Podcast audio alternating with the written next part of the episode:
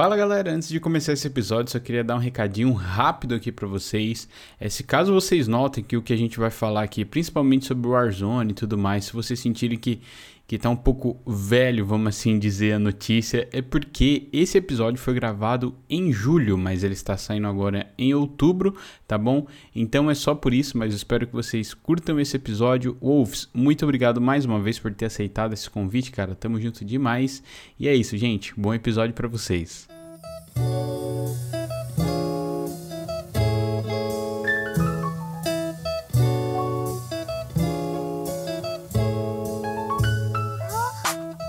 Fala galera, sejam todos muito bem-vindos aqui a mais um episódio do Call of Cast. E para quem tava com saudade aí de um episódio mais voltado para Call of Duty, hoje eu tenho uma pessoa aqui do cenário competitivo de Call of Duty que narra também tudo mais. O cara é um monstro aí do código competitivo. Seja bem-vindo ao Call of Cast Wolves. Se apresenta aí pra galera, mano. Opa, salve rapaziada. Meu nome é Iago, sou conhecido na comunidade de COD como Wolves, atualmente narrador de Call of Duty de console, Call of Duty Warzone, por incrível que pareça, e Call of Duty Mobile recentemente, e produzindo conteúdo aí, basicamente, é o que eu tô fazendo hoje. Caraca, aí sim, cara. É multicode, né, mano? Mas conta aí pra galera como é que tu conheceu essa franquia, cara. Desde quando aí? Quantos anos você faz parte desse, desse ramo aí de narração e tudo mais? Cara, COD eu conheci de uma maneira um pouco diferente aí. Não, não, espero não estar incentivando a pirataria. Mas eu tinha um Xbox 360 que ele não tinha. Ele era desbloqueado na época. E ele não tinha a possibilidade de você jogar online. Então eu só levava para um cara, o cara botava jogos aleatórios. Foi como, como eu comecei, inclusive, a jogar videogame. Ele colocou na época o Call of Duty Black Ops 2. E, e eu comecei a jogar a campanha. Foi quando eu comecei a conhecer o COD. E, cara, todo mundo, todo mundo que já jogou COD uma vez na vida sabe que quando você começa, você vai atrás de dica no YouTube, você quer ficar melhor, melhor, melhor. E eu acabei caindo num vídeo de paraquedas do Gameplay RJ, na época que ele tinha jogado na BGS. Eu comecei jogando no BO2, mas já tava no AW, na época do quando começou o Futurista. E aí nisso eu achei o canal do Gameplay RJ, onde ele tava falando de jogar um campeonato e ele jogou contra um time de pro players. Eu desci nos comentários, achei um canal na época do F King, que era um outro produtor de conteúdo. Quando eu achei esse canal, aí eu fui conhecer a comunidade competitiva. Aí joguei mais ou menos ainda BO2 por uns dois anos. Quando veio o IW, foi meu primeiro código competitivo. Mas aí por diversas formas eu sempre estava em constante mudança de escola. Aí vem ensino médio, faculdade, acabei entrando na faculdade muito cedo também e, e acabou deixando um pouco de lado. E só no BO4, que é o código passado, eu vim realmente conseguir fazer uma, uma temporada, vamos dizer assim, mais de código competitivo. Aí joguei meus dois primeiros eventos presenciais nesse COD, na época pela Osprey, e assim que mudou a minha faculdade é, começou a dar uma puxadinha um pouco diferente. Eu tenho 18 hoje, mas estou no terceiro período de direito, já caminhando para o quarto. É, a faculdade começou a dar uma puxadinha. Falei, cara, jogar, jogar eu não consigo, preciso muita dedicação para isso, muito tempo. Então eu vou tentar, é, já no BO4, fazer um, um, pouco mais de conteúdo e quem sabe narrar. E aí foi dando certo, a galera foi curtindo as narrações. No começo era bem inseguro para começar a narrar e tudo mais. Fui estudando um pouco mais sobre narração, locução como um todo, pegando de referência é, os narradores gringos lá da América do Norte. Quando eu trouxe para cá, a galera acabou curtindo bastante e eu só fui nesse caminho. Aí veio o Warzone, recebi convite, aí hoje eu faço live da live e o mobile recentemente foi na mesma pegada. Como é tudo COD, você acaba tendo uma pegada mais parecida, é mais difícil de você não saber lidar, eu acho. É, sim. É, por mais que sejam jogos diferentes, a pegada é a mesma, né? COD é COD. É, então. Só um parênteses aqui. É, você falou que tá com 18 anos e já tá fazendo faculdade. Como assim? Conta aí, temos um menino prodígio aqui? Como é que você entrou tão cedo aí na facul? e por que direito também? É, então. A história do direito ela vai casar, inclusive, com Portugal, que é onde você tá. Olô. Eu terminei o ensino médio com 16 anos, né? Beleza. E eu, eu era um ano adiantado. Eu acabei, quando era bem pequeno, acabei fazendo uma prova na época na escola e falar, ó, ele já tá pronto, pula ele, me pularam um ano. E aí esse ano foi fazendo diferença, obviamente. E quando eu cheguei no terceiro ano, eu tava com um plano de, de fazer o Enem e tal, e fazer economia aí. Né, não sei se você mora em Coimbra, mas eu tava para fazer a Universidade de Coimbra. Não, eu moro em Lisboa. Tá, então tava pra fazer a faculdade de Coimbra porque a de Lisboa, se não me engano, tinha algum problema com o Enem no ano que eu fiz especificamente. Caraca. Então eu fiz, a, eu fiz o Enem e passei. Cheguei a passar, mas eu passei com 16 anos. Então eu olhei pro meu pai e falei, pai, me manda para Portugal para morar sozinho com 16 anos. Aí ele olhou pra minha cara e falou, não!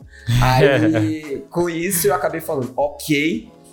Aí nesse momento eu ia pra Federal de São Paulo fazer economia na época acabou dando errado e aí eu falei, ok, então não, não consegui sair do país.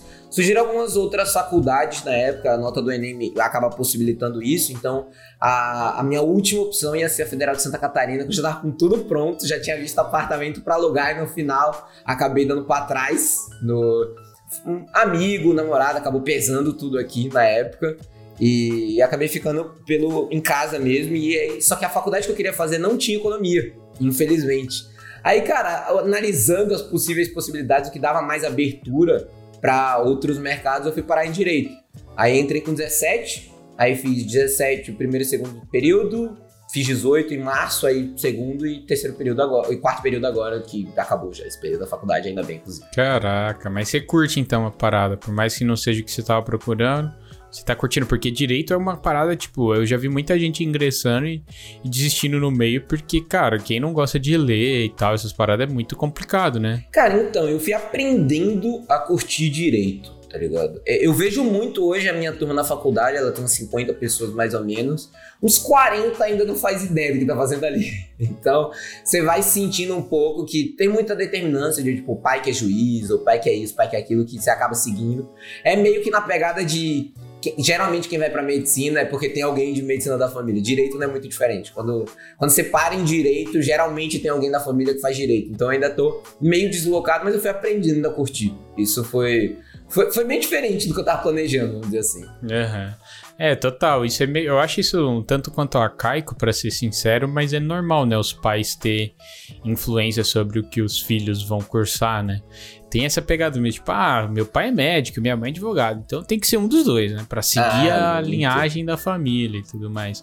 Mas você mora onde? Eu não sei se chegou a comentar, mas você mora onde aí no Brasil? Cara, então. É... Eu sou, do... sou de Aracaju, que é a capital de Sergipe, o menor estado do Brasil. Caraca. E nordestino. E por incrível que pareça, geralmente a galera não, não percebe por causa do sotaque, por algum motivo. Sim, então. Nossa, é um lugar que eu morro de vontade de conhecer, porque, cara, eu tenho colegas que são daí e que cidade maravilhosa, né? As praias e tudo mais, meu Deus do céu como é muito pequena, ela acaba ficando. Ela é bem diferente. Quando eu fui para São Paulo, já gosto presenciais. Foi as primeiras vezes assim que eu fui conhecer cidade grande. É uma outra parada. Aqui o céu ele tem cor de céu. É, é diferente. é verdade, é verdade. Lá é tanta gente, é tanta poluição também, tantos prédios, cara. Eu nunca vi, eu nunca vi tanta gente no mesmo lugar. Eu nunca vi tanta gente no mesmo lugar. Não é, eu acho que é o que me fazia não gostar de São Paulo, exatamente isso. Tipo, é uma cidade boa de, no sentido de ser, tipo, uma das maiores do mundo, né? Uhum. Tem de tudo. Sabe, tudo é a cidade que não para, né? É aquela cidade que não para. Então, é, tudo tá aberto a qualquer momento. E, é uma, e aqui em Portugal, por exemplo, é uma pegada totalmente contrária, sabe? Mas era a paz que eu tava procurando, assim, de um lugar mais tranquilo tudo mais. Tanto que se eu for morar no no Brasil um dia, cara, putz, eu nunca mais volto para São Paulo, assim, eu só vou lá para passear porque eu quero, preciso ver minha família e tudo mais. Mas, cara, é uma cidade que eu não gosto, tipo, pela loucura, pelo trânsito. E eu gosto de ter um refúgio, sabe? Lá eu não sinto que eu tenho tantos refúgios, assim, sabe? Uhum. Mas eu te entendo, eu te entendo de ser um choque, assim, de, de realidade, entre aspas, até mesmo de cultura também. Não, quando eu fui para lá, eu, eu, eu tava em Diadema e o evento presencial geralmente em São Paulo capital, né? Então um pouco longe. Uhum. E eu, eu tinha que acordar então 5 da manhã. Eu acordei 5 da manhã e eu me senti, eu falei, ok, eu acordei muito tarde, tá todo mundo em horário de pico. Eu olhava pra rua e era o maior mar de carros, sendo que às 5 da manhã, aqui onde eu moro, não existe pessoas na rua. é, é, uma, é uma outra parada. E o clima lá é muito diferente, tipo, de, desde contato pessoal, eu sempre tive muito essa impressão de, ah, não, no exterior é que a galera realmente acaba sendo bem diferente, mas não. Eu chegava em São Paulo e era realmente muito daquele estereótipo de trabalho, trabalho, trabalho, não posso parar, ok, dá licença, sai da minha Sim. frente. Eu tomei, eu tomei um chega pra lá numa rodoviária que eu não sabia que tinha a cultura de existe um lado da escada rolante que você fica parado e existe outro que você precisa subir correndo. Sim. Eu tava no lado que tava correndo porque eu não sabia que existia um outro lado, mas eu tomei um empurrão que eu saí quase bolando a escada na rodoviária do Tietê. Eu falei, meu Deus, isso não existe. E essa rodoviária é gigante, porque é tantos destinos, né, cara? Até pro estrangeiro, tipo é, Uruguai, Argentina, cara, para todo canto do Brasil, Tietê tá lá. E essa parada de, de um lado certo, eu não sei se isso foi uma, uma regra do Estado ou até nacional, não sei dizer, se foi uma coisa meio do povo. Mas é bem isso, cara. Você tá nos metrôs assim, tipo, quando você vai fazer baldeação, Cara, a galera vê que tá vindo, ela sai correndo, atropelando todo mundo para não perder, sabe? Então é bem essa, ainda mais quando você não tá deixando o lado esquerdo livre para as pessoas que querem passar.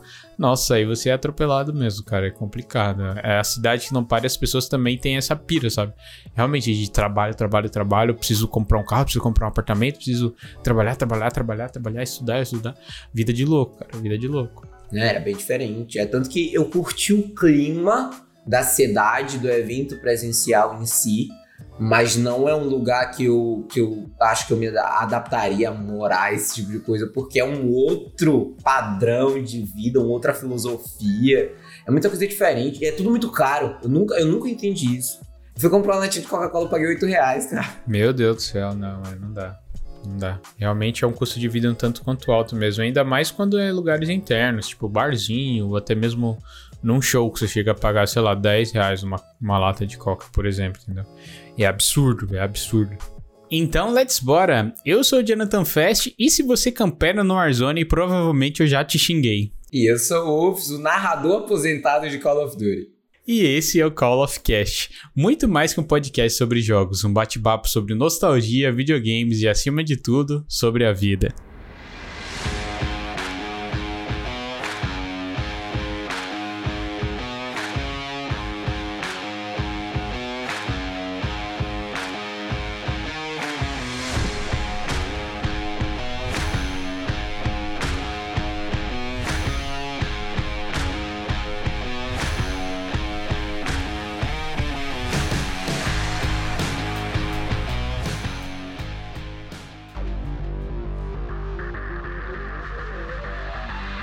Voltando pro COD, velho, eu queria perguntar para você como é que tá aí a questão do, do hype da galera em cima do competitivo de todos esses jogos aí que você tá falando.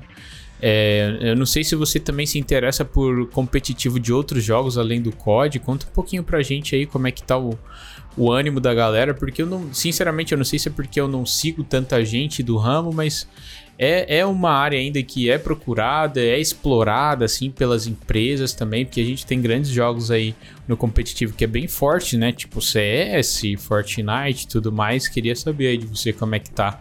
Cara, é bem diferente, assim. Eu já tive experiência nas três comunidades e eu tô sentindo que, por mais que seja tudo COD, e no caso do Warzone multiplayer, seja a mesma empresa, são outras coisas. No quesito do multiplayer, que seria o principal na teoria, existe um cenário mundial e infelizmente o Brasil não está incluso nele. A Activision acaba tendo três regiões, então a América do Norte, a região da APAC ali e também tem a região da, da Europa. E África e Latam elas ficam excluídas do circuito propriamente dito. E ela trabalha de, de uma forma que é basicamente existe uma liga franqueada, como se fosse NBA, onde tem 12 times que pagaram nada mais, nada menos do, do que 25 milhões de dólares para estar tá lá. E, e ela é uma liga que movimenta realmente muita gente, mas a produção de conteúdo é muito pife. Ah, você vê a transmissão, por exemplo, com esse sistema de franquia, ela chega a 50, 60, 70 mil num bom dia. E quando tava em outra plataforma, quando eu tava fazendo de outra maneira, tava pegando 400, 500, 750 mil views, por exemplo. Então ela é algo que ainda está sendo estudado e ela funciona, infelizmente, na realidade, ela é a única liga que é em console, né? PC não pode jogar competitivamente o COD no, no multiplayer, na Activision na realidade, por causa da, da parceria com a PSN. No Warzone já acaba sendo mais diferente porque eles estão fazendo aqueles torneios de youtubers, né? E até mesmo o próprio youtuber, o Ninex falou muito sobre isso lá no Flow Podcast também. É, é que é algo que eles estão meio fazendo a gambiarra, eles estão fazendo esses torneios aí porque não tem as salas personalizadas ainda e esse tipo de coisa.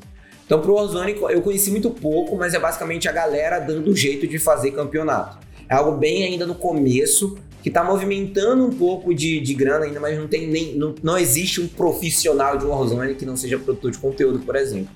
No multiplayer a gente tem algumas organizadoras sim, é, seja a Arena On, a Latam Game League, a Latin Pro Game, mas a Activision acaba também não atuando no cenário brasileiro oficialmente, então o dinheiro é muito curto. E os players que estão nisso acabam entrando na cultura que é mais de jogar, jogar, jogar, em vez de produzir alguma coisa. É, óbvio que tem suas exceções, tipo Hustler, é, um, é, de um time chamado Six Gear, que foi para os Estados Unidos competir porque aqui já não estava dando. Só que eles não foram tipo com uma organização enorme pagando, não. Eles juntaram grana, se mudaram para os Estados Unidos, falaram: ok, gente, vamos tentar viver o sonho aqui agora. Meio na pegada do CS lá atrás com o Fallen, quando também foram tentar fazer meio que um bootcamp. Mas aí a pandemia acabou obrigando eles a voltar para casa e estão jogando por aqui, ganhando tudo, inclusivamente. Caraca. Mas o que acaba fazendo diferença hoje é que a gente se, a gente está lutando para ser visto pela Activision para conseguir trazer mais valores, vamos dizer assim.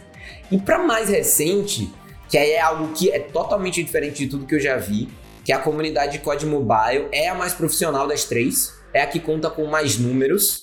É, são jogadores que têm perfis extremamente profissionais, tem fãs, tem fanbase, torcida, tudo que acaba movimentando é, organizações enormes atrás. A Black Dragons está entrando agora, a Godsent já tem time que é extremamente consolidado, a Bastardos tem mais de um milhão de seguidores no Instagram e também tem um time de COD Mobile jogando no Brasil. E lá existe presença da Activision, tem um torneio que, se eu não me engano, vale um milhão de dólares no Call of Duty Mobile, que é onde a galera acaba é, jogando realmente, oficialmente, além de outras ligas meio na pegada do multiplayer. Então é a galera fazendo para a própria galera, movimentando uma grana ali aos poucos também. Mas os números são completamente diferentes. Então, onde a stream de multiplayer pega 300, 400, 500 pessoas ao vivo, a stream de mobile pega 2 mil, 3 mil, 5 mil pessoas assistindo um campeonato, por exemplo. E a diferença também é que, infelizmente, o multiplayer não incentiva a você conhecer o competitivo, você jogar competitivamente. Já o, mobile ele acaba incentivando ainda mais. Então, tem a logo do, do circuito da Activision no próprio jogo, tem vários vídeos, vários produtores de conteúdo, então a galera acaba ficando muito mais hypada e conhecendo muito mais mesmo do código competitivo do mobile do que do código competitivo convencional. Então, assim, eu acompanho muitos outros esportes eletrônicos, e a forma que a Activision acaba agindo para o Brasil é muito parecido com a da Valve. Tipo, cada um faz o seu aí e de vez em quando a gente pode dar uma atenção, sabe? É mais difícil nesse sentido. Já no mobile, realmente, a Activision é mais presente, tem gente que tem contato com eles, eventos assim, e os números são muito maiores, então acaba chamando muito mais gente. Tipo, essas empresas gigantes de esporte e tal. Você acha que pelo código mobile ser mais acessível influencia nesses números e e na conversão também desses jogadores pro competitivo, porque, assim, às vezes a gente pode pegar como exemplo aí o Free Fire, né, que é um jogo que apesar do da galera zoar bastante, fazer bastante meme também, é um jogo que, que é inclusivo, né, cara, porque às vezes não é todo mundo que tem um PC para poder, sei lá, jogar até Fortnite competitivamente, por exemplo, que é um outro Battle Royale aí, né, de sucesso. Mas ali tá ali com seu Free Fire que roda praticamente qualquer celular aí, Android e tudo mais. E você acha que isso acaba puxando também, é meio que o que acontece com o COD Mobile, assim, na sua visão? Cara, muito. E não só COD Mobile, Warzone ser de graça também é algo que movimenta assim.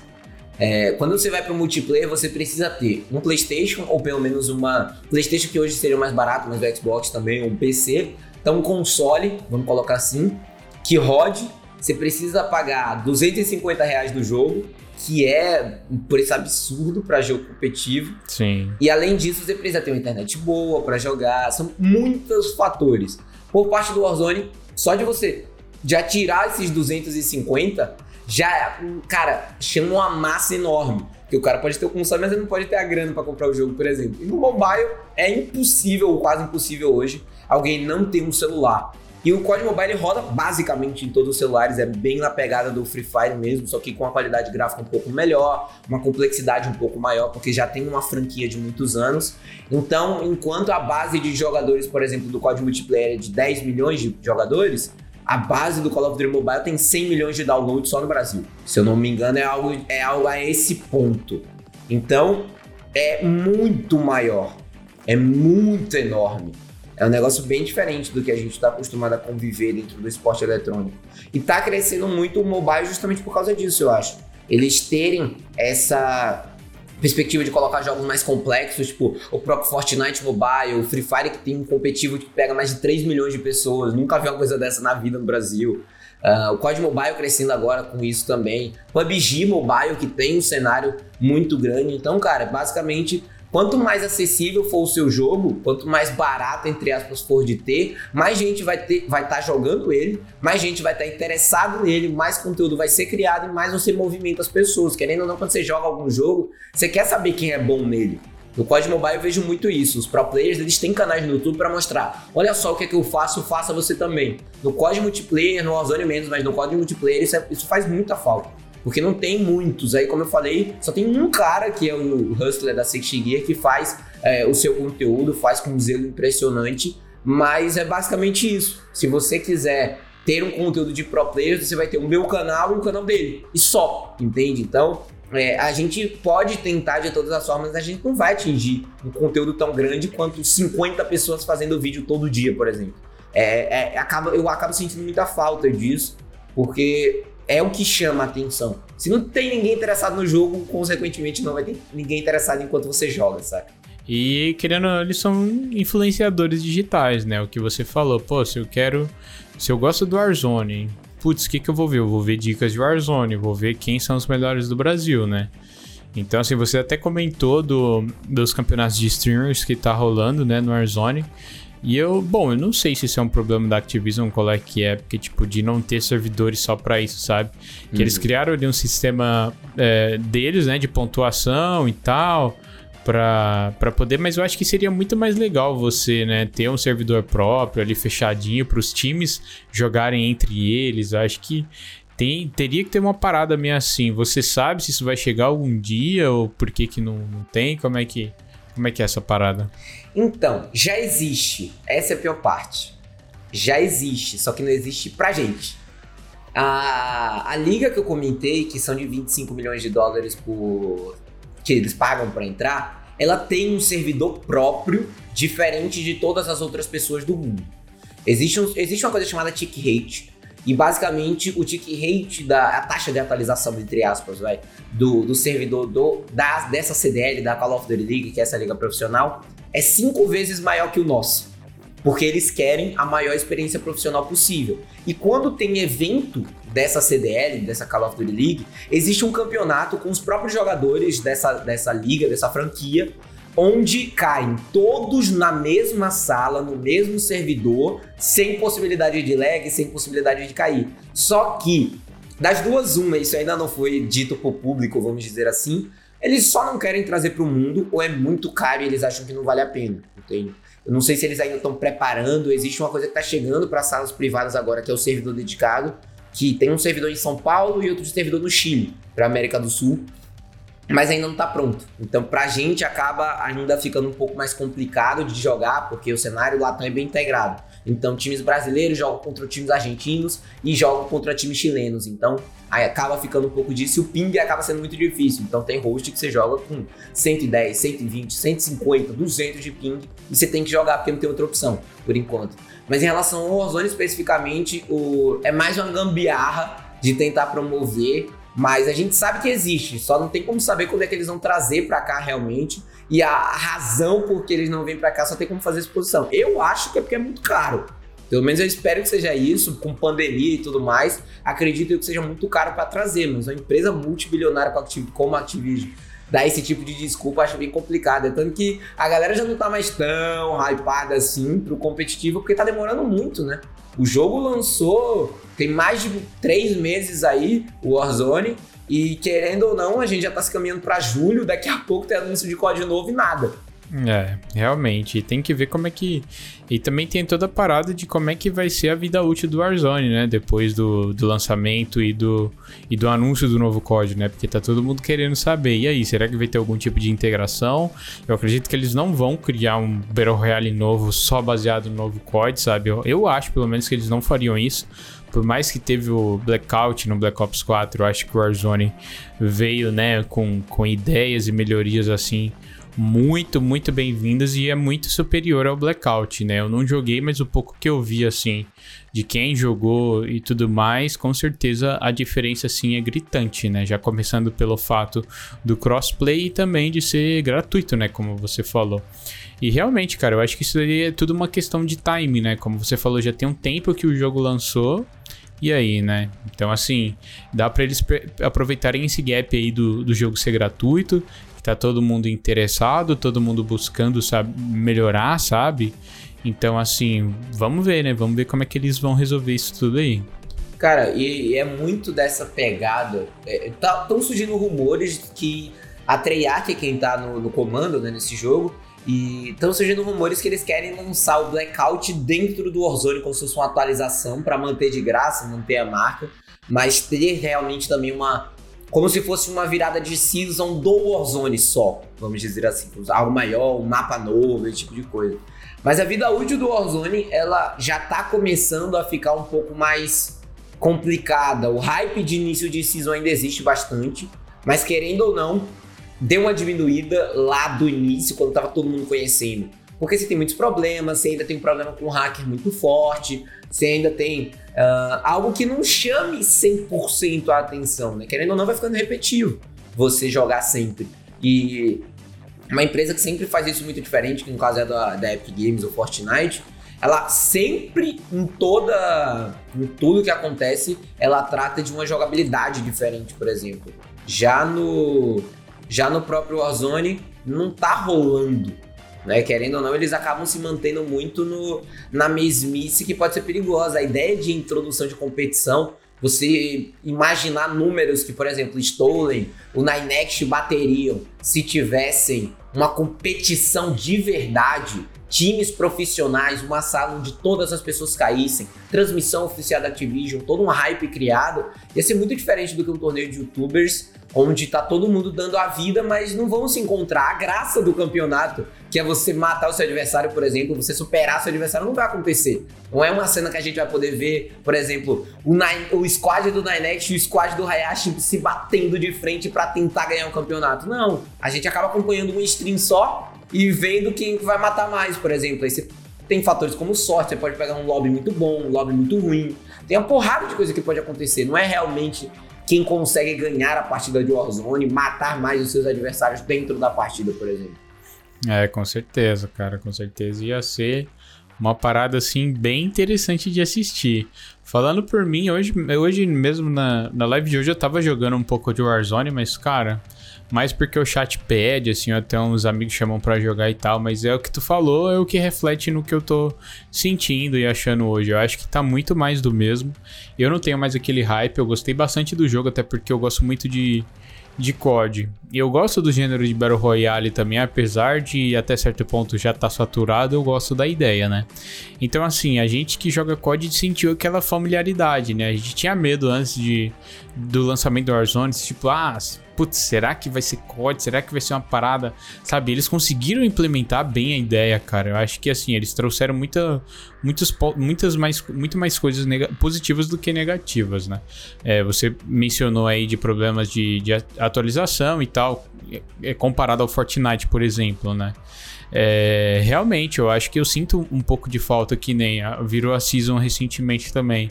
Tipo, eles não mudaram nada no mapa, sabe? Colocaram uns, uns easter eggs lá e tal. E eu já acho que tá um pouco batido, sabe?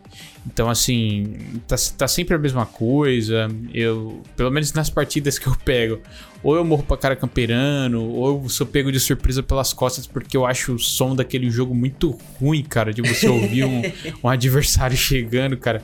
Às vezes eu até me assusto, mano, porque eu realmente não tô escutando, sabe? Às vezes você vê aqui o cão, o cara não tá nem de Dead Silence, sabe? acho que Ele quando tá o jogo. Lado, o cara já tá tirando em você e você é, tá, tipo, em outra realidade. Sim, e o time to kill é é, é, é, meio rápido até, né? Com um pente ali você consegue levar um cara numa boa, sabe? Se você não errar nenhum tiro. Ainda mais se você for pego de surpresa, sabe? Então, assim, eu acho que eles não podem deixar o hype morrer, sabe? Tem que, que atualizar. Eles estão sempre colocando playlists novas, mas eu acho que, sei lá, eu acho que isso não, não é o suficiente, não. Tem muitas áreas. O mapa é um mapa muito bom, cara. É um mapa sensacional. É, é difícil, né? Eu acho que a parte mais difícil, um dos fatores mais importantes é o mapa. Que é o que vai fazer você, né, ter vontade ali de, de jogar mesmo. É igual os mapas do multiplayer. Tipo, do, do, do multiplayer não gosta, do, cara, de 90% dos mapas, sabe? Então não é uma coisa muito importante. Não vai me fazer jogar tanto o jogo assim como eu gostaria, entende? Warzone é a mesma coisa, só que eu acho que, sei lá, tem destruir aquelas áreas que tem bastante prédio, que é uma área que eu fujo sempre que possível porque é insuportável, sabe? Então, assim, vamos ver como é que ele vai, como eles vão fazer no, nos últimos meses, né, para poder manter essa galera aí que tá firme e forte. Eu acho que a jogabilidade do Warzone ela é, ela é muito boa. O jogo é muito bom. Mas tem umas coisas que já deu, saca? Tem umas paradas que você olha e fala, é, não, eu não aguento mais cair em um lugar que na teoria tem muita gente, ok. Mas eu não aguento mais eu cair num lugar que eu sei que vai ter um cara parado ali com uma arma apoiada, um outro cara parado ali com outra arma apoiada. E eles não vão se mover porque não tem incentivo para eles se moverem absolutamente nada. Não tem um motivo para ele não ficar parado ali. Tem gente que tá jogando justamente assim e valeu. E o motivo de dos passos serem tão ruins é mais um incentivo, porque querendo ou não, quando você tá esperto, você até pode. Ah, tô ouvindo o boneco se mexer, mas quando você não tem essa, essa feature, vamos dizer assim, o cara que ele tá parado, ele tem muito mais vantagem sobre você, sobre tudo. E a respeito do mapa, do multiplayer, eu acho que eles já sacaram que deu quase tudo errado. É tanto que é, hoje que a gente tá gravando esse, esse episódio, tem uma playlist Shipment 24/7 e Shoot House 24/7, porque muitas das pessoas só jogam esses dois mapas, que são os que Sim. prestam nesse jogo. E, inclusive, eu, eu, quando eu tenho que gravar vídeo, quando eu tenho que fazer alguma coisa no multiplayer, eu só jogo essas playlists. Eu não consigo entrar num mapa, olhar e falar, ok, esse mapa é legal. Pra mim, todos os mapas desse jogo, desse jogo basicamente são ruins. É, então. Seja para tudo, seja o que eles acabam estimulando, a quantidade de, de C4 que agora tem, a quantidade de mina de proximidade que tem, de Claymore que tem. E é algo que eu acho que a engenharia da, da galera que criou o código desse ano acaba sendo muito diferente da, da Treyarch. Eu acho que falhou, principalmente vindo depois de um código da Treyarch, né? Querendo ou não, quando você vem depois de um Black Ops 4 que foi considerado um código muito bom, muito constante, uma quantidade de players sempre muito aceitável e com poucas coisas que a maioria das pessoas reclamavam, né? Quando você vem com um código desse, você precisa tem uma certa responsabilidade. É tipo quem veio antes, quem veio depois do BO2, foi o Ghosts. Você vê que foi diferente. Sim. O Ghosts era ruim? Na minha opinião até era, mas ele não era tão ruim quanto pintaram. Mas a comparação era, Compara esse jogo com o BO2. Qual que é melhor? Ok, BO2, mas quantas vezes? Trilhões de vezes. Aí realmente fica mais complicado de você argumentar, sabe? O jogo em si tinha seus problemas, que nem esse, mas quando vem depois de um código da Treyarch, acaba sendo muito difícil de você fazer um código realmente bom. Sobre o hype, eu acho que eles realmente já têm noção disso que em algum momento, e, e o número de players já acabou ficando mais diferente nisso, mudar a playlist não muda basicamente nada. Tem gente que nem sabe o que são playlists, por exemplo, e joga só um. Sim. Mas quando você mudar uma área do mapa, minimamente que seja, pegar a Superstore, explode o Superstore, bota uma porrada de coisa nova. Nossa. Um, um, bilhão de pessoas assistindo, porque é muito diferente. O hype ainda existe no fundo, vamos dizer assim. O problema é que não incentiva a galera a fazer nada de diferente. Você consegue fazer a mesma estratégia várias e várias vezes e ganhar várias e várias vezes da mesma forma. Isso acaba sendo prejudicial demais, não tem itens que mudem o jogo. Né? Sim, sim, exatamente. Exatamente, a gente já usou de outros exemplos aqui de outras empresas, né? E realmente, cara, o fator do, do multiplayer, assim, é, é o jogo que incentiva também. Vamos usar o exemplo aí de Hard Hat, que é, eu acredito ser o meu mapa favorito do MWT de tantos mapas bons que aquele jogo tem. Cara, eles conseguiram fazer umas mudanças assim que não tem sentido. Por que, que você não vê playlist de Hard Hat 24/7 nesse código? Porque, né? É o que, que você falou, só jogam Shoot House e Shipment. Mas a gente já descobriu os problemas do mapa que eles, que eles acrescentaram, sabe? Eu tenho certeza que se tivesse uma playlist de Hard Hat no MW3 na época do seu lançamento 24/7, putz, ia ser tão bom, tão jogado quanto o Domi, né, na época. Então, assim, a, as challenges que eles colocam também pra, pra você poder, poder pegar gold na arma, sabe? Então, assim, são coisas que incentivam, tipo, ah, ficar pegando kill com a arma montada, ficar pegando kill agachado, ficar pegando kill a, a distância, sabe? A distância até tudo bem. Mas, pô, velho, é, parece coisas que, não, não entram na minha cabeça. Não é, parece então. que os caras fazem, não, peraí, então, vocês estão gostando do jogo, né? Vamos fazer agora pra vocês não gostarem. Porque não é possível, cara. Como é que você me bota uma challenge que a pessoa precisa matar 100 inimigos com a arma apoiada? Tem como andar enquanto você tá com a arma apoiada? Não tem. E deu certo. Eu não entendo, cara. Eu não entendo como a referência do, de alguma coisa pode ser o Ghost. Eu tenho a impressão, cara, que eles fazem um jogo e eles, sei lá, parece que eles não jogam, sabe? Eles não jogam. eles fazem um jogo, sei lá pra quem, sabe? Porque se eles não escutam a gente, eu não sei o que, que eles têm na cabeça, na moral. O pior é que tem muito pro player que ele testa o jogo. E aí eles fazem recomendações e tal. E aí quando sai o jogo, os caras falam: Me chamou pra quê? Porque eu te mandei uma, uma lista de 10 coisas. Você conseguiu fazer o contrário de 10. Parece que. Eu, eu não sei qual é a pesquisa. Deve existir alguma coisa, não é possível, mas. Ah, não, peraí. A Claymore é liberada no level 1. Vamos colocar no level 1, no level 50. Não, vamos colocar no level 1. Tem umas decisões, decisões que não fazem sentido. Sim, exatamente. Eu, tipo, ah, tem dois, tem dois, duas janelas desse prédio, vamos colocar 20. Pra ver se todo mundo fica parado e mata alguém. É o tipo de decisão que eu não sei é, como ela é chegada, mas claramente a comunidade mainstream não gosta. E esse jogo, ele tem esse defeito, entre aspas, que é, beleza, a comunidade mainstream não gosta, vamos continuar fazendo. Exatamente. É bem isso. E até usando o exemplo de Warzone, eles estão tentando colocar contratos que, que teoricamente vai fazer com que as pessoas saiam, sabe, para explorar e para se mexer mesmo, né? Principalmente nessa última atualização. Lembrando que a gente tá gravando esse episódio no dia 7 de julho, não sei exatamente quando ele vai pro ar, então às vezes pode ter alguma coisa que atualizou no jogo e a gente não saiba ainda, é. mas só para vocês terem isso em mente, tá, galera? Mas saiu o contrato lá da coroinha, tem um de, de que é tipo uma um cronômetro, né, que você tem um tempo também para correr pro pro posto de compra mais perto para você é, comprar coisas pela metade do preço. Então, assim, às vezes eles nem preferem fazer contrato nenhum, tá ligado? Eles só querem ganhar a partida ali, nem que esteja com 2, 3 kills, mas beleza.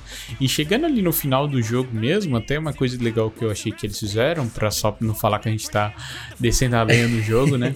Foi colocar que a última safe ela não é fixa, né? Ela, ela vai se movendo e tal, então.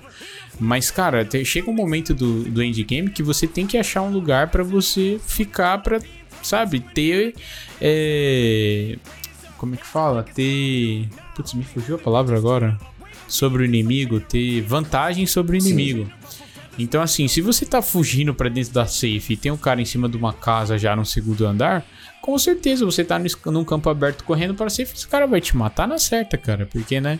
Ele já tá mirado ali em você, você tá correndo da safe, você tá olhando para as direções. Então, assim, são muitas coisas. Eu acho que dá, tem muita coisa para eles fazerem.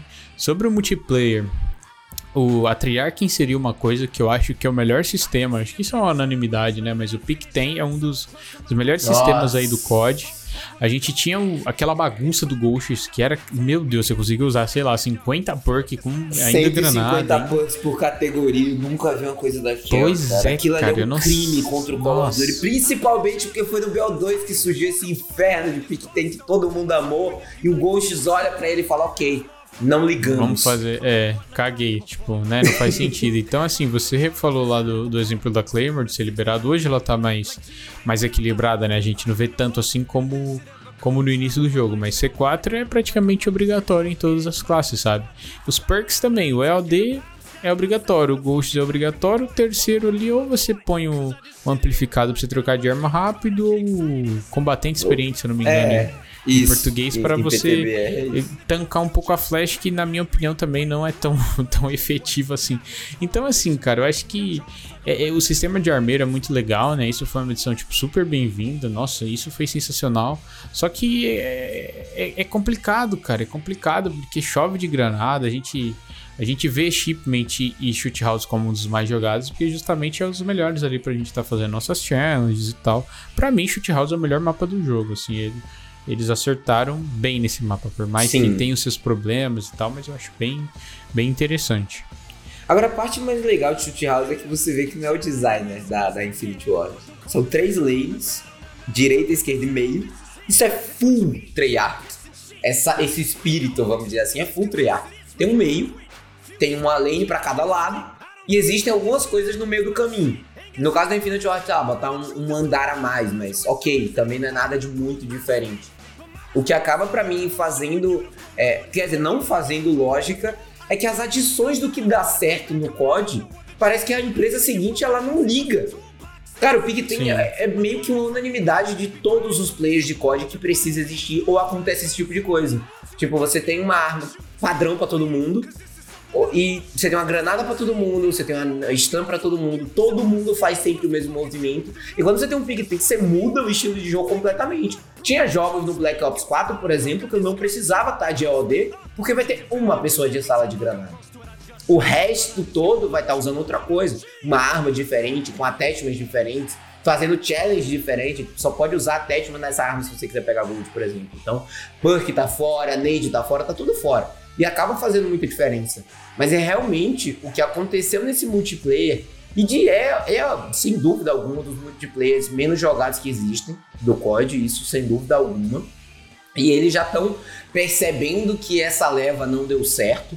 Tem muitos mapas que, se você for procurar, você simplesmente não acha, porque ninguém quer jogar. Quando você cai num Picadilly, por exemplo, Nossa. o primeiro reflexo de 90% da sala é sair.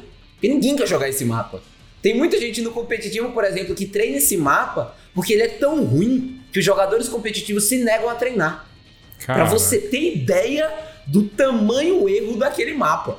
Ele é, ele é de, sei lá, cara, ele é projetado errado. É. Não consigo entender aquele negócio.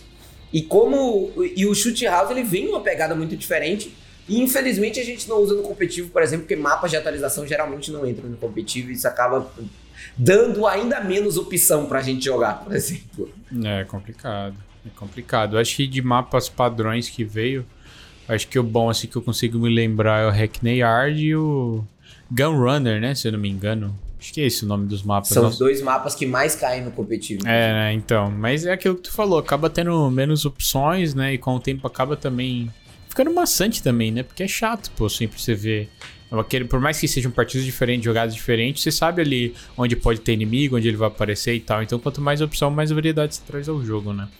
Então, assim, Sim. uma coisa que você falou que eu achei muito interessante é que, tipo, parece que a desenvolvedora seguinte nem jogou o jogo anterior, ou eles não, não se conversam, sabe? Por mais que sejam desenvolvedoras diferentes, eu acho que tinha que, sabe, ter uma.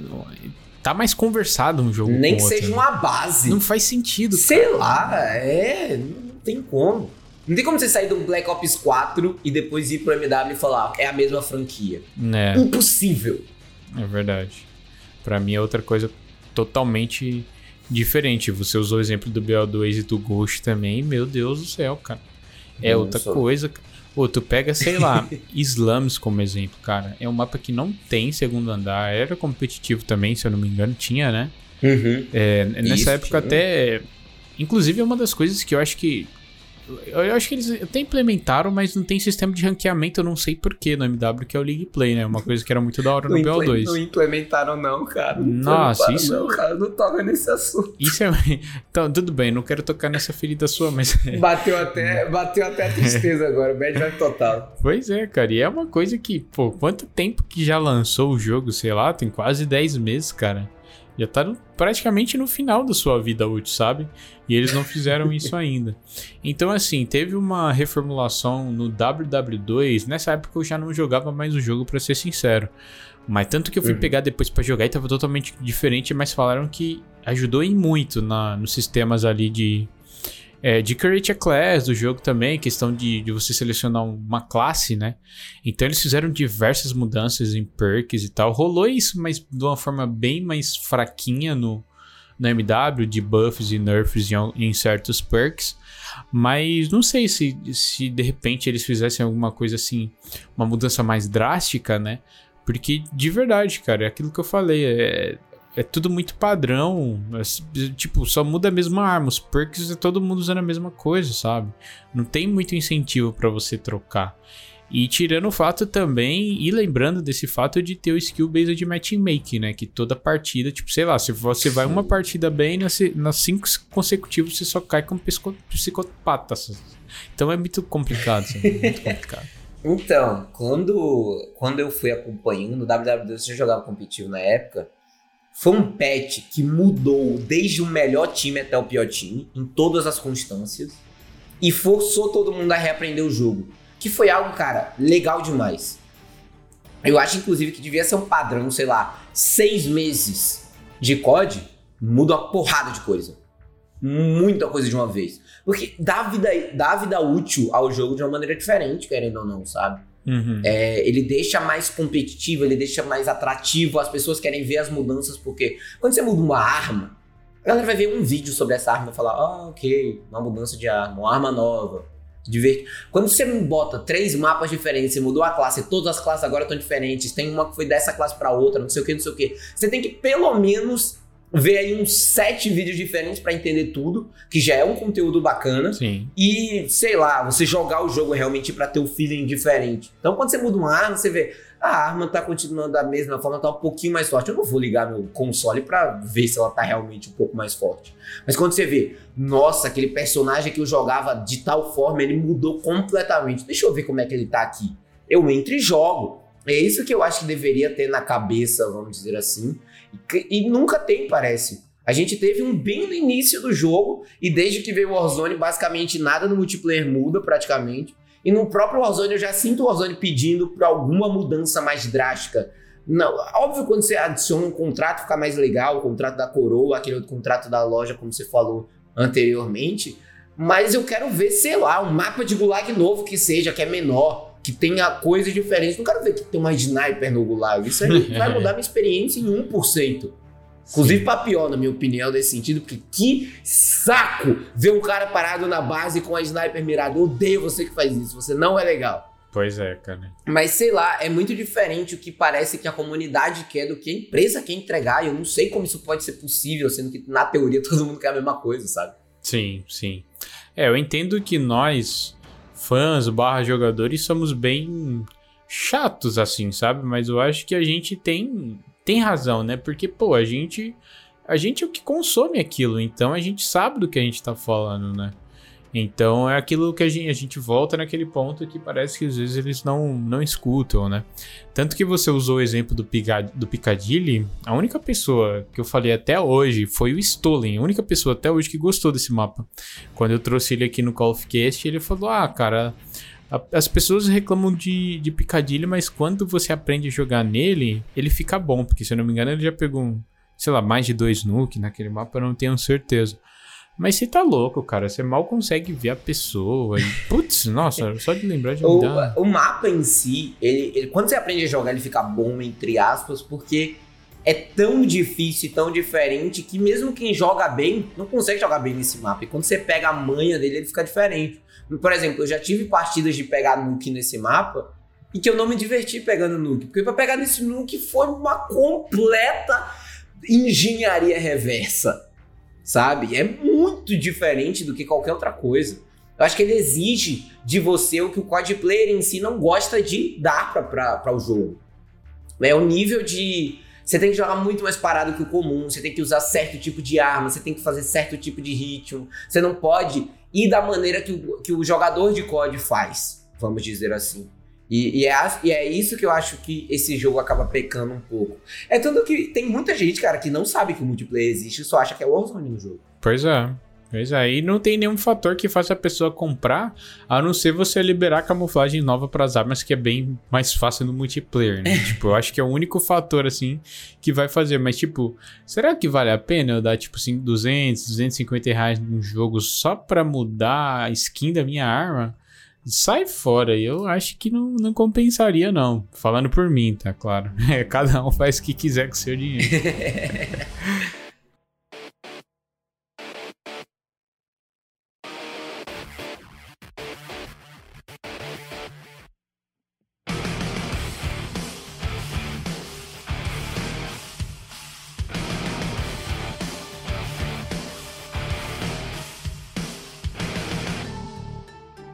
Cara, eu queria saber de você aí quais são as suas inspirações aí, principalmente aí no cenário brasileiro, para você fazer o que você faz hoje, tanto na narração como produção de conteúdo também, né? Que você tem o seu canal no YouTube, você acaba trazendo uns vídeos ali. Conta pra gente aí. Cara, assim, na produção de conteúdo, querendo ou não, todo cosplayer acaba conhecendo o Hayashi. É, é alguém que me inspirou muito e me ensina muito a questão do conteúdo informativo. Como presença de esportes, eu acho que é, o aprendizado que eu tive de strings, principalmente, esse tipo de coisa, veio muito com a string da CDL mesmo, a CDL de, dos Estados Unidos, mas também a presença da Cherry Guns.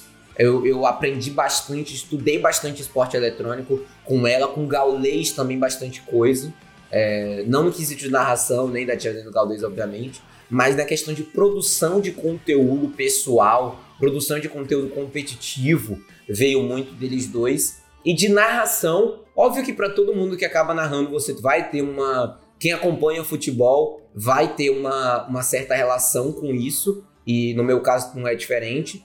É, mas também os narradores do Rainbow Six Siege, cara. É, o Retalha e tal. Ah, para mim foi, foi uma inspiração e uma base muito grande. Nunca narrei R6, já recebi convite, mas acabei não indo, acho jogo muito complexo. Mas foi algo que eu peguei muito de referência, a ideia de trazer emoção na voz, a ideia de você narrar diferente o esporte eletrônico, de uma forma que não seja tipo, olha só, esse cara fez isso, boa uhum. kill, parabéns. É muito diferente, eu acho que isso seria o que, o que me trouxe até aqui, vamos dizer assim. Mas não é algo que a gente acaba encontrando muito, porque o cenário de esporte eletrônico ele é muito focado em, tipo, pro players e o que eles fazem. Então é geralmente gameplay, gameplay, gameplay, gameplay, conteúdo extra, assim, acaba sendo muito diferente. Então foi muito tentativa e erro, sabe? Você faz um vídeo e fala, hum, esse vídeo não ficou bom, não vou postar, mas eu já sei o que ficaria bom. E aí você faz uma relação com essas outras referências e acaba surgindo uma parada legal. É, legal, legal. Realmente, né? Acho que na produção, criação, no geral, é, referência é muito importante, né? Acho que isso é uma coisa que é, é fundamental aí para criação. E para galera que curte aí assistir o COD competitivo, quais os campeonatos aí atuais que tá rolando, que vai rolar? É, claro que a gente tem que levar em consideração novamente a data da, da gravação desse programa, né? Mas como é que tá aí a agenda para mais ou menos até o fim do ano aí? Cara, vamos lá, aos poucos. De multiplayer, a gente tem a Latin Pro Gaming, que faz os campeonatos de multiplayer realmente. E tá com as inscrições abertas, pelo menos quando a gente tá gravando esse vídeo. E, e tá, sendo pra tá sendo decidido, na realidade, ainda uma data fixa baseada nos times e tudo mais.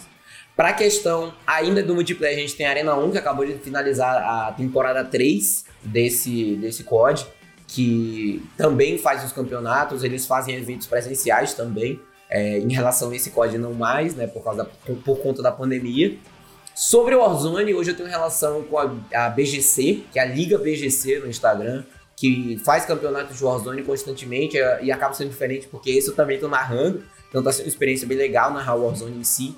E a Latam Pro Game, a Latam Game League, a LGL, que também faz campeonatos de finais de semana, esses eu não narro nada, mas tenho amigos que acabam organizando por lá. Sobre mobile, que caso seria o mais diferente para quem quer acompanhar, hoje eu tô com a Supercode, que é a organização mais conhecida dentro do cenário, acredito eu. Mas também tem a Level Up, quer dizer, uh, é, a Level Up fazem uns campeonatos por lá. E a Arena 1 também tem temporadas dentro do, dentro do Call of Duty Mobile. Basicamente, colocando qualquer desses nomes no Google, no YouTube, ou até no meu próprio canal mesmo, você já consegue encontrar algum conteúdo relacionado a algum desses três ramos. E aí por lá sempre eu coloco os links na descrição de tudo pra galera que tá entrando no competitivo agora ter um fator a mais para entrar, algum pontapé inicial que acabe dando essa moralzinha, vamos dizer assim. E é basicamente isso, acho que tá rolando dentro do cenário competitivo brasileiro barra latão, vamos dizer assim. Sim, legal. Muito legal. E, cara, você falou que tá aqui na multiplayer, na Warzone também, o mobile. Você tem alguma preferência, assim? Qual que você mais se sente confortável? Qual que você mais gosta aí de fazer? Cara, é, existe a diferença no quesito de ser mais confortável para mim narrar o multiplayer, porque querendo ou não, cara, eu já joguei presencial desse jogo, eu já joguei ele por anos e anos, então tenho muito mais é, controle realmente do que tá acontecendo. Mas hoje o que mais me vem deixando feliz, cara, é o mobile. Não só pelos números que batem, que foi uma experiência completamente diferente para mim, mas pela recepção da comunidade é, mobile que eu tive. Quando eu entrei, cara, é, eu nunca senti tanto carinho na vida. Eu recebi mensagem, tipo, de pessoas normais dizendo que era meu fã. Eu fiquei tipo, cara, como assim você é meu fã só na videogame? Então, é, foi bem diferente essa experiência. Hoje é o que mais me deixa feliz de longe. É, é o Call of Duty Mobile, mas o que eu fico bem mais confortável, querendo ou não, já vou estar em casa, é o, é o Call of Duty Multiplayer, realmente. Legal, legal.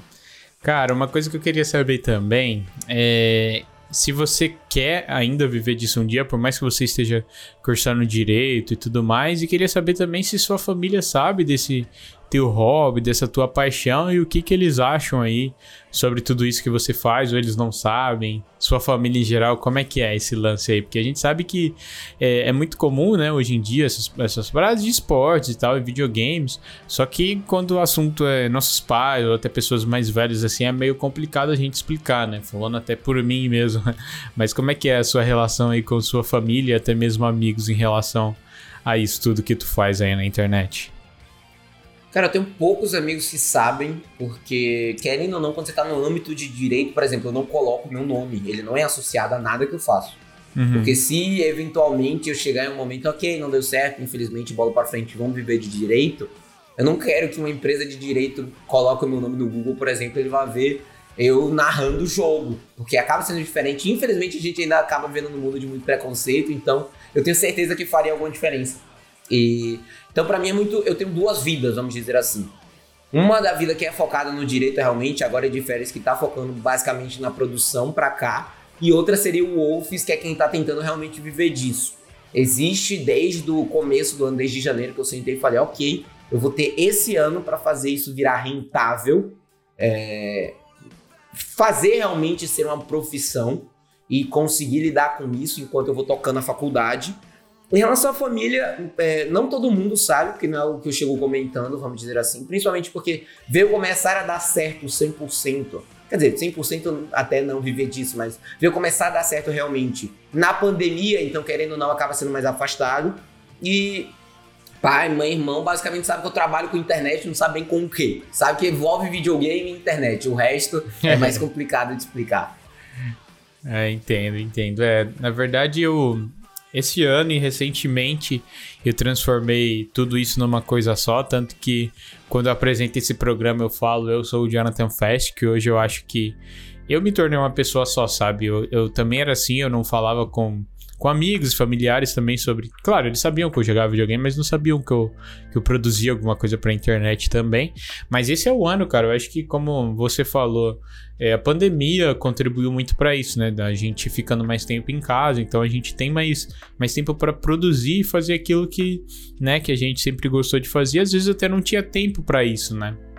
Porque às vezes também toda a vida eu, eu trabalhei, estudei fora também, então às vezes eu acabava deixando meu, meus hobbies de lado, mas eu acho que hoje em dia, cara, eu vou te falar que eu me sinto muito melhor do que eu me sinto antes de ter transformado isso, tipo, tudo numa coisa só, sabe? Eu entendo o seu lado de, tipo, putz, é, é, meio complicado. Até uma parada que o Rato Borrachudo falou, né?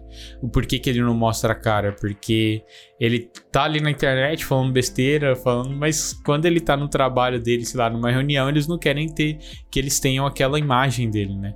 Então entendo, assim. Então, eu acho que não é uma coisa 100% necessária, mas que pelo menos para mim, cara, fe fez muito bem. Acho que eu tive apoio, assim, de todo mundo vários amigos, ex-colegas de trabalho também vieram até mesmo prestigiar nas lives ou até mandar uma mensagem, tipo, olha que legal você tá fazendo e tudo mais. E é bacana, né? Porque por mais que, como você falou, tem uma galera ainda da resistência que tem que tem preconceito, tem uma galera que acha tipo isso super legal, sabe? Então, é muito da hora, velho. E como foi, cara, até pra você, não sei nem se eu posso fazer pergunta aqui, se eu não puder, pode ficar Claro, tranquilo. olha, eu vou até. É, Como... Pode ficar à vontade, porque poucas pessoas me fazem perguntas aqui, cara. Pode, pode mandar. Como foi essa, essa transição, entre aspas? Na transição, não, na verdade, essa união de tipo, eu tenho um trampo convencional e ao mesmo tempo eu tenho um hobby que eu quero fazer virar minha profissão. E quando você uniu essas duas coisas de, ok, não tem problema, vamos com tudo, cara. Primeiro, que você fez? Segundo, sei lá, não, não rolava meio um medinho ou rola até hoje, algo do tipo? Cara, pra ser bem sincero, o medinho sempre rola. Tipo assim, eu não vou chegar na minha avó, por exemplo, e falar, ah, avó, hoje eu, eu ganho um dinheirinho ali que dá uma ajuda de custo todo mês, com, fico jogando na. fazendo lives, as pessoas vão me assistindo e tal. Então, assim, tem pessoas que é mais complicado de você falar sobre isso, né? E como foi, cara? Eu acho que foi muito difícil. Rola uma certa vergonha e rola também um pouco de medo, né, do que as pessoas vão, vão pensar. É claro que é, na prática isso é mais complicado, né? Mas teoricamente a gente não tinha que se importar com o que as pessoas pensam. E a partir do momento que eu consegui chegar nesse ponto e sentar e falar: pera aí, velho. Cara, eu não tô nem aí porque as pessoas vão achar, mano. Eu quero fazer isso e quem sabe elas até não fazem parte desse sonho meu, sabe? Então, assim, é, eu fiz, eu conversei com alguns amigos e fiz umas consultorias também referente a canais e, e redes sociais, que é uma coisa que a gente tem que trabalhar tudo no, junto, né? Então, assim, é, é, eu, eu mesmo me perguntei, tipo, olha, se eu quero viver disso, cara, eu tenho que falar para todo mundo, alcançar o maior número de pessoas possível, que é o que eu faço. Então eu, eu, descobri um monte de gente da minha família, tipo, sei lá, que tem o Twitch Prime e usou o Twitch Prime para me ajudar no meu canal lá, com sub, sabe? Teve até um primo da. um filho da minha prima que falou: Nossa, eu tenho um primo que, que faz lives. Nossa, eu queria tanto ter um irmão assim. Aí um monte de gente veio comentar: Pô, sucesso, mano. Nossa, que da hora. Eu também jogo, só não faço live, não sei o que. Então, assim, esse carinho, essa recepção foi muito grande, sabe? Mas eu, eu, tinha medo na época de pessoas, sei lá, do meu trabalho, da minha faculdade, descobrir o meu canal no YouTube, por exemplo, falar: Meu Deus, eles vão ver eu fazendo tal coisa e tal. Hoje eu não faço Nossa, tanta. Nossa, eu escondo, eu, eu escondo um nível que você não tá ligado. eu imagino, cara, porque eu já fiz muita coisa. Inclusive, eu quero contar um caso aqui rápido de que a namorada de um amigo meu descobriu o meu Twitter. E o meu Twitter sempre foi fast, foi sempre, tipo, coisas relacionadas a jogos, a, principalmente sobre COD. E, tipo, ela me achou num comentário que eu fiz no tweet do Selbit. Aí mandou print pro meu amigo e ele tava almoçando comigo. Esse meu amigo era um colega de trabalho, né? Aí ela falou assim: Olha quem eu achei aqui. Aí ele pegou e virou assim, mostrou o celular para mim: Olha só quem tá aqui. Olha quem que a minha namorada achou. Mano, eu gelei, cara, porque tinha meu, meu YouTube na, na bio do meu Twitter e tudo mais. Então, assim, foi uma situação e eu cheguei a abrir o jogo para ele, que ele era meu amigo. Ele, pô, mano, eu como jornalista, como é que eu não ia achar legal isso de você produzir um conteúdo pra internet e tal? Aí aquilo foi me dando um, um gás a mais, mas eu sempre fui desse, desse estilo também, tipo, de, de ter vergonha, de ter medo e tudo mais. Hoje, esse ano eu falei pra minha mãe, falei pra, tipo, eu divulguei, tipo assim, ó, pessoal, é, aproveitando essa, essa pandemia, tá todo mundo em casa e eu gosto muito de videogames e tal, eu tenho um canal de lives lá também, tem um canal no YouTube onde eu posto, posto algumas partidas que rola na live e tal, e eu criei esse Instagram aqui. Aí, tipo assim, eu pensei que, sei lá, cara, ia ter, sei lá, 10 seguidores, coisas assim. Aí eu criei Instagram, eu não tenho tantos seguidores assim, né? No meu pessoal eu tenho, sei lá, quase 600. Mas daí eu criei o, o do Fest, sei lá, cara, num dia já tinha 100 seguidores. E para mim aquilo já era muito, sabe? Eu falei, pô, 100 pessoas curtiram isso.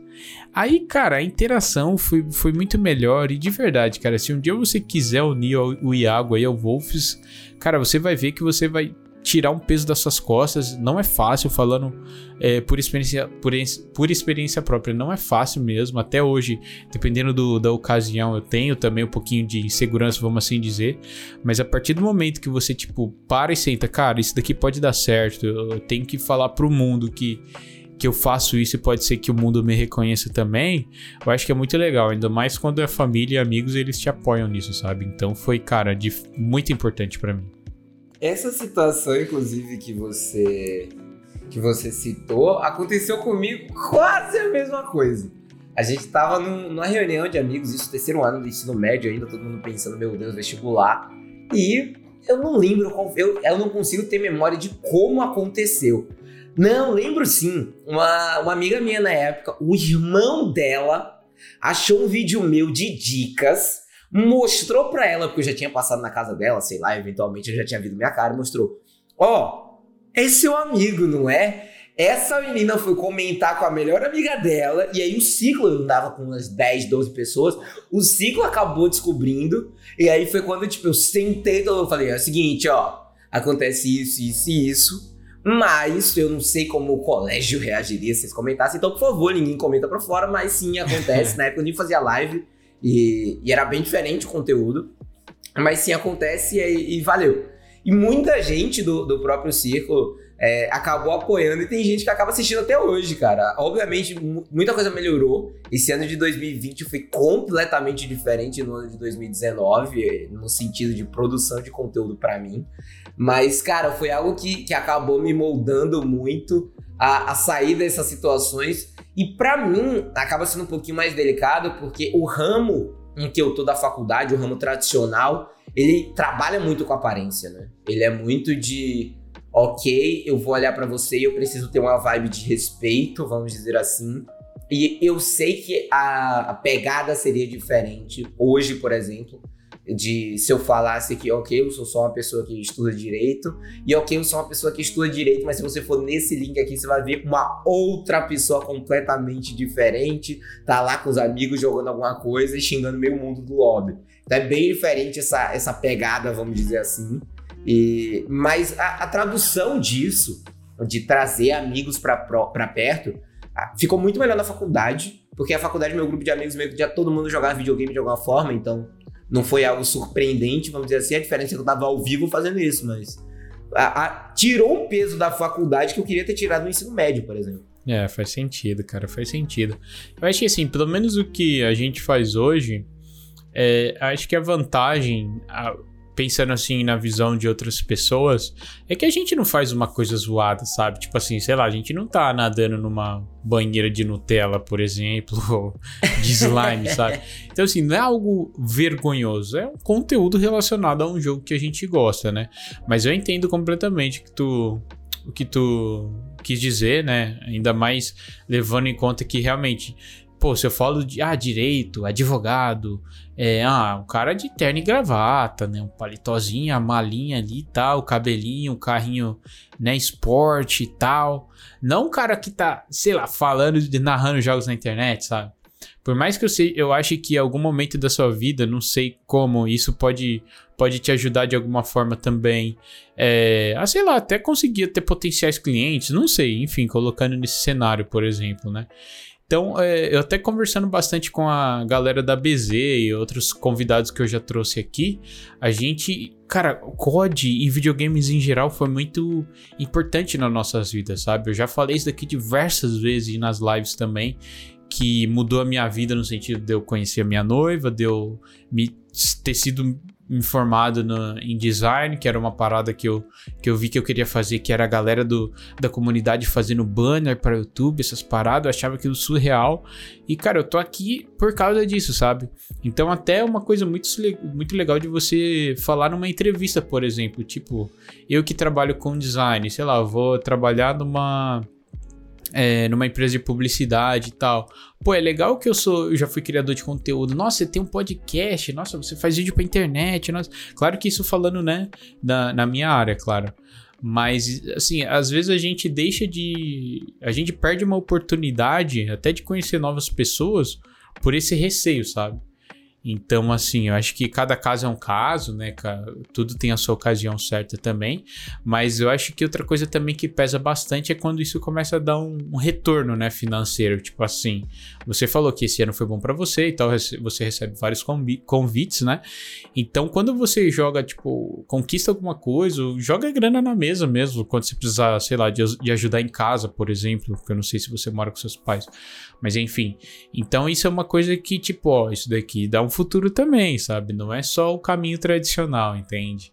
É, é um assunto muito complexo, mas espero que te ajude de alguma forma também, cara, de verdade, porque para mim foi libertador, assim, foi, foi muito bom mesmo.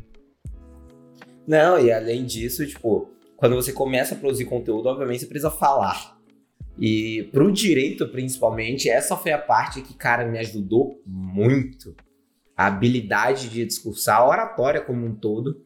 É, é, a minha, pelo menos, é bem diferente da grande maioria das pessoas que estão no curso. Isso é, é a parte que acaba sendo diferencial. Hoje eu ainda não explico porquê, vamos dizer assim, ó, eu só falo bem assim por causa disso, mas é algo que com toda certeza eu sei que de alguma forma ela contribuiu e quem sabe daqui a um tempo chegue no patamar que eu possa simplesmente levar isso como é, algo principal, vamos dizer assim, e que a, o direito seja o plano B, ou, ou, algo que a faculdade seja um plano B, esse tipo de coisa.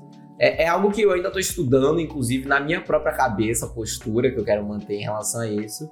Mas qualquer tipo de conversa ajuda totalmente nesse tipo de decisão, né, cara? Sim. Muito difícil, inclusive. Cara, é, já caminhando aí pro, pro final do nosso papo, queria que você desse umas dicas aí pra galera que quer ingressar no, no competitivo ou até mesmo que quer narrar jogos, cara. Que dica você dá aí pra galera que tá começando, que quer começar também? Cara, sobre entrar no competitivo, principalmente de COD, espero que isso não pareça autopromoção, mas é você realmente buscar por vídeos a respeito, seja em inglês, que é onde você vai encontrar muito mais conteúdo, geralmente tem legenda também, então para você que não fala inglês não tem problema, mas e jogar o jogo. Você tem que ter na sua cabeça uma, um planejamento de dedicação. O competitivo não é só você entrar, sair jogando, ou de ah, eu sou bom no, no jogo casual, eu vou entrar, eu vou destruir todo mundo. Provavelmente não. Você vai encontrar pessoas que estão jogando o jogo de uma forma diferente. Eu acho que é isso que faz o competitivo. Sobre as narrações, é algo muito de não seja aquele narrador que narra tudo da mesma forma. Se você está entrando num jogo diferente, conheça o jogo. É muito mais legal quando você está falando algo que você tem propriedade porque você já fez, ou porque pelo menos você observou muito alguém fazendo, do que se só jogar palavras ao vento de tipo, ele conseguiu matar um cara ali, conseguiu matar um outro cara ali, foi isso que aconteceu. Então, é, se fosse para dar uma dica, cara, estude bastante o jogo para saber o que você está falando e encontre o seu diferencial. Por exemplo, a minha voz, o que acaba chamando mais atenção é por trazer emoção ao assunto. Então, se você quiser narrar de alguma outra forma, seja de uma análise mais tática, seja de uma forma mais rápida, uma forma mais lenta, acho que é isso que acaba mudando um pouco a perspectiva da galera para esporte eletrônico, pelo menos. É isso aí, ele falou, tá falado. Então é isso, gente. Eu espero que vocês tenham curtido aí esse episódio. Eu queria agradecer demais aí a presença do, do Wolves, né? Que até comentou aí no início do episódio que tava meio gripado e tudo mais. Então eu acredito que para ele foi um esforço estar participando aqui. Mas, cara, a voz dele, como ele falou, é muito boa. De verdade, eu não tô puxando sardinho já. Como eu falei aqui, eu não, eu não, tô, não acompanho tanto assim o competitivo do COD mais. Mas às vezes que eu participei lá da stream dele, eu vi que ele consegue passar uma energia muito grande para para quem tá assistindo, então isso é muito legal, né? E cativa a galera a assistir. E queria pedir para você, caso você não nos, não nos siga lá no Instagram e no nosso Twitter, que é @callofcast, se você quiser também seguir o meu perfil pessoal é @eaefest, é eaefest no YouTube também e no meu canal na Twitch, que rola lives de segunda a sábado lá, jogo um código de vez em quando também. E quero pedir aí pro Wolves também passar para vocês as redes sociais para vocês lá darem uma força para ele também. Cara, Instagram, Twitter e Facebook, é... YouTube também. O Wolfs, o minúsculo W-O-L-F-Z. E na Twitch, eu não consegui pegar o Wolfs, infelizmente. O Wolfs FPS, de First Person Shooter. E o Wolfs escreve da mesma forma, W-O-L-F-Z FPS, não tem erro. Então é isso aí, gente. Vai lá, sigam ele, dê uma moralzinha pra ele que o cara manda muito bem. E é isso, queria desejar muito sucesso aí pra você nessa caminhada. E tamo junto demais, mano. Valeu mesmo pela participação aqui, que foi muito bacana o papo. Eu que agradeço pelo convite, cara. E máximo respeito a todo mundo que tá escutando. E muito obrigado mesmo por toda a moral e por tudo que você vem fazendo aqui agora pra comunidade de COD ter um podcast dessa qualidade carregando, de certa forma, o Call of Duty consiga. É muito da hora de, de ouvir sempre. Tamo junto. Tamo junto demais. Então é isso, gente. A gente se fala aí no próximo episódio. Até mais. Tchau.